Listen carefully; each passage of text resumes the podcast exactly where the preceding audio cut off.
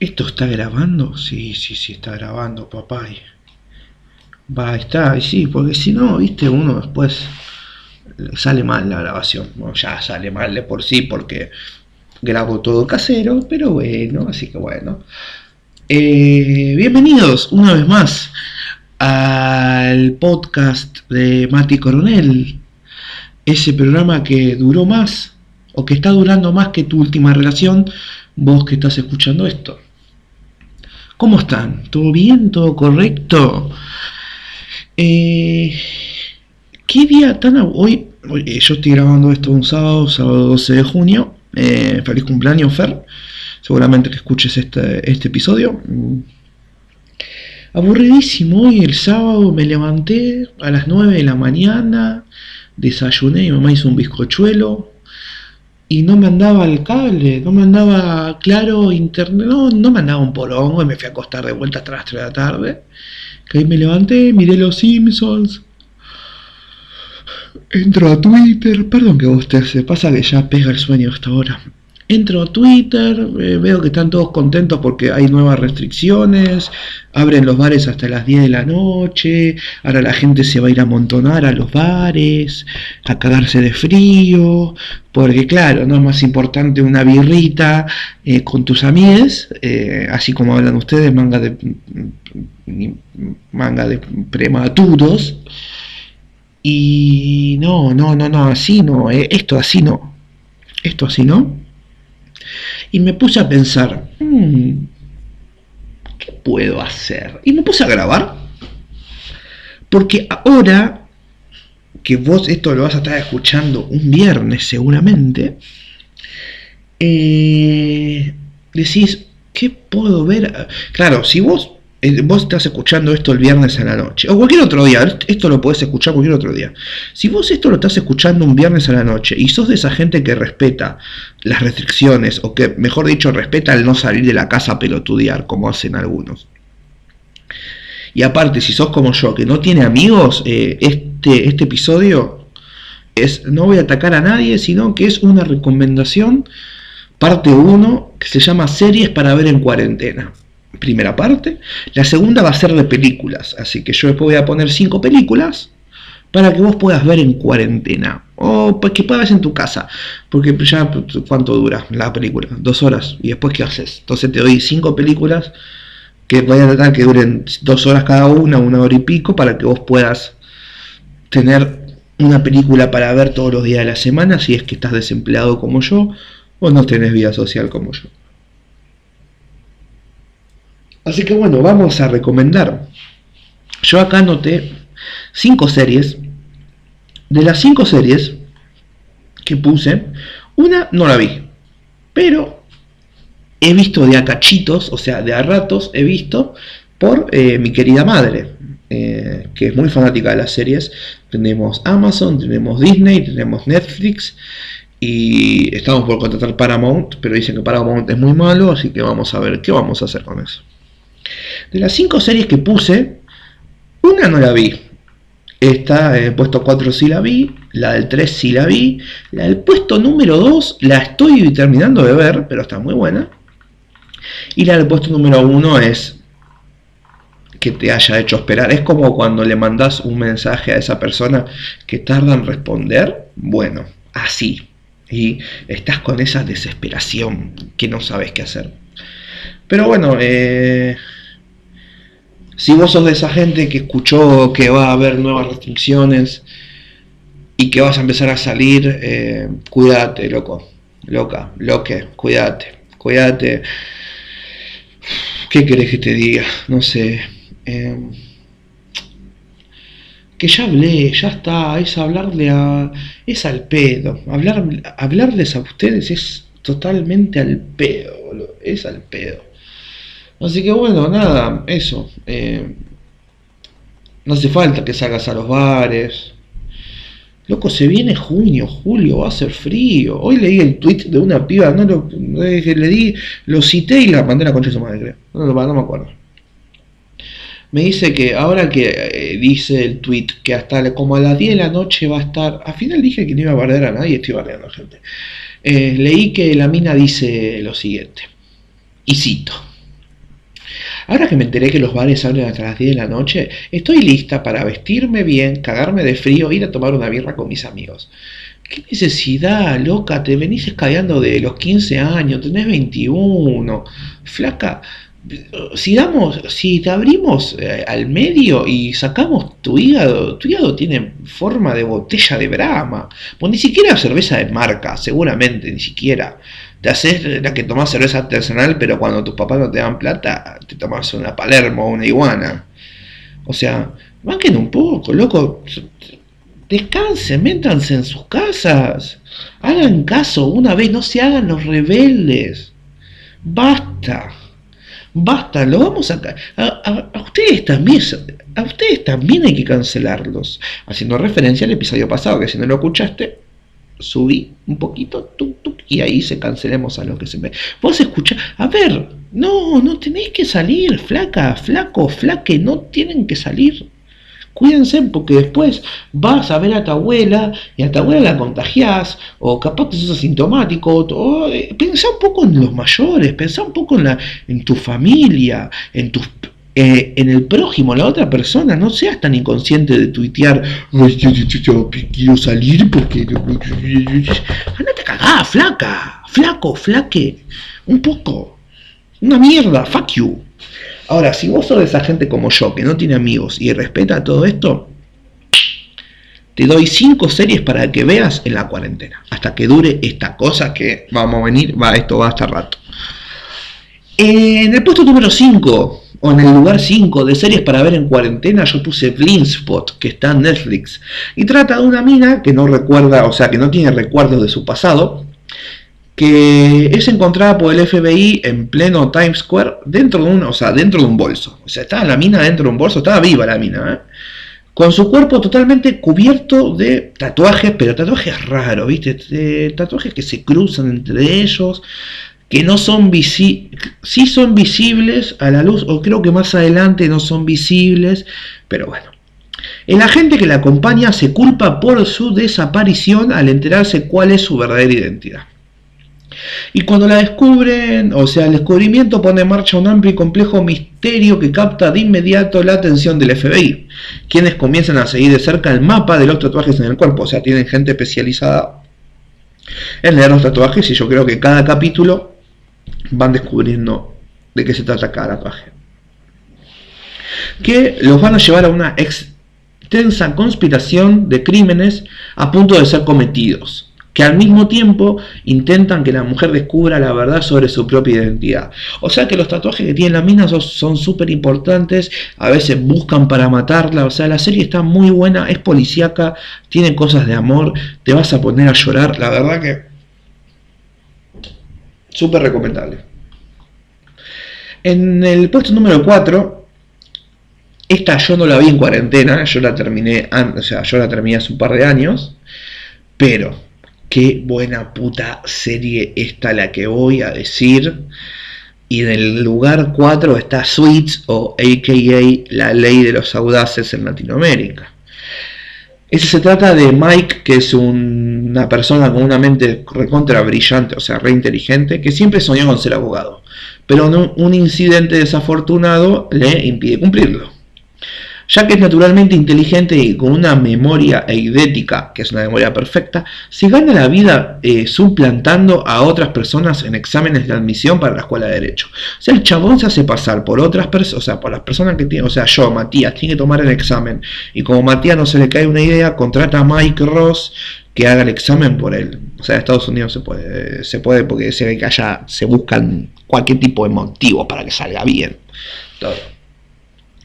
Y envuelto, o sea, el chabón en, un, en el primer capítulo se encuentra envuelto en un encargo de, tráfico de droga, tenía marihuana.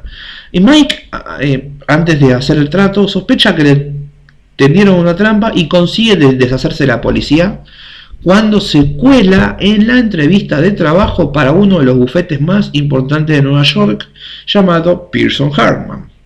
Y acá viene para mí el mejor personaje. Harvey es el mejor abogado de Manhattan, brillante, calculador, elegante y atractivo, una facha bárbara. Harvey tiene fama de ganar todos sus casos, aunque a veces recurra a su propia interpretación de las reglas y recientemente fue ascendido a socio mayoritario de su bufete y tiene derecho por la política de la empresa a contratar a un asociado. A pesar de no ser abogado, licenciado ni nada por el estilo, y aparte de que, que, se presentó a la entrevista con un maletín lleno de marihuana, Mike consiguió impresionar a Harvey demostrándole que posee un conocimiento enciclopédico del derecho.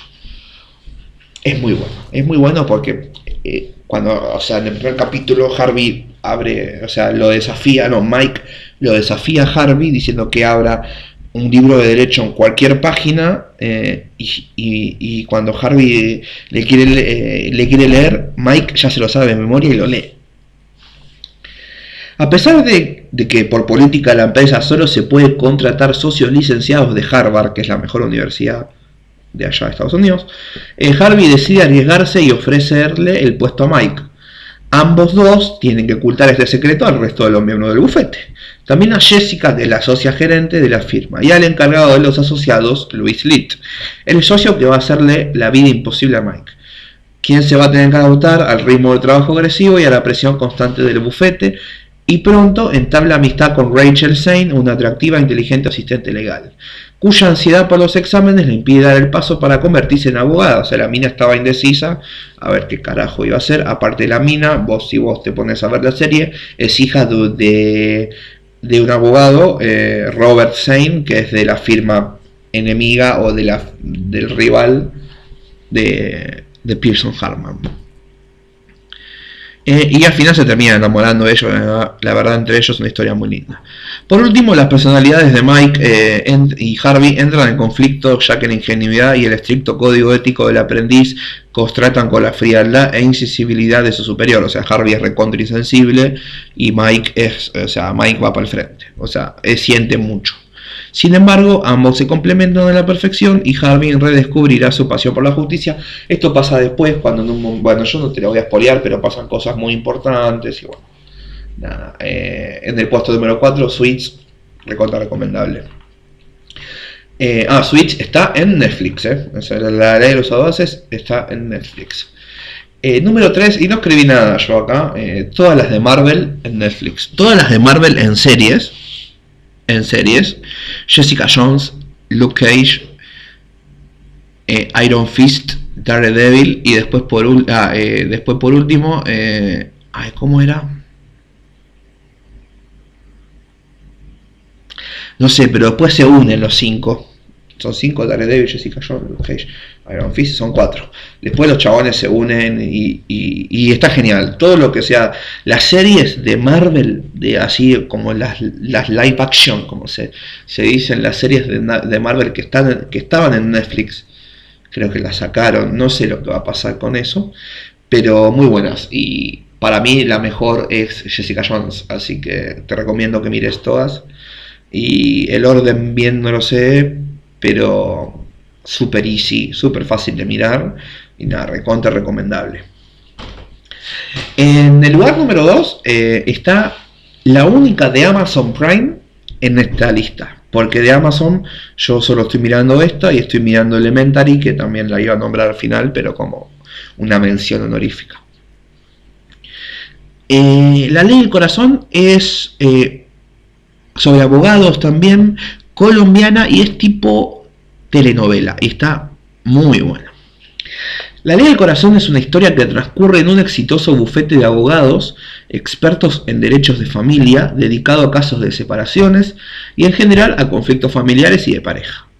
Muchas veces las decisiones que toman estos abogados nos afectan dentro y fuera de las oficinas y los tribunales de justicia. Algunos de ellos seguían por la ley, pero otros por el corazón, por eso la ley del corazón. Eh, dos caminos que no siempre son paralelos a la hora de resolver conflictos legales. La prestigiosa firma Cabal Ortega Domínguez y Asociados es uno de los mejores bufetes de abogados de familia que existen. Muy pocas veces pierden casos. Todos los juristas y empleados que la conforman son una inmensa familia en la que cada uno de sus miembros va madurando a cada paso que da la serie. Por las oficinas pasan una serie de procesos en el campo de derecho penal y de derecho de familia que se abren, otros se cierran y otros permanecen abiertos hasta el último capítulo. Los casos están basados en vida real, eso está genial, porque todos los casos de todos los capítulos son casos reales. En cada uno de ellos se ven a los abogados protagonistas en acción, así como un abanico de matices sociales y culturales diversos que dejan enseñanza y reflexiones sobre los valores, estereotipos y sobre qué es la justicia. Cada caso resuelto no deja no siempre deja a todos contentos y por siguiente hay consecuencias que afectan a todos. De manera simultánea a los, a los casos avanza una historia de amor central entre Julia Escayón y Pablo Domínguez, dos abogados expertos en derecho de familia, a quienes el azar une cuando él firmaba su divorcio y ella estaba a punto de casarse. Pero su boda no se lleva a cabo. ¿Por qué? Lo van a tener que descubrir. De manera paralela a esta historia avanzan conflictos románticos y afectivos de los demás abogados de la firma, quienes paradójicamente buscan el amor en un ambiente de separaciones y odios. Está genial.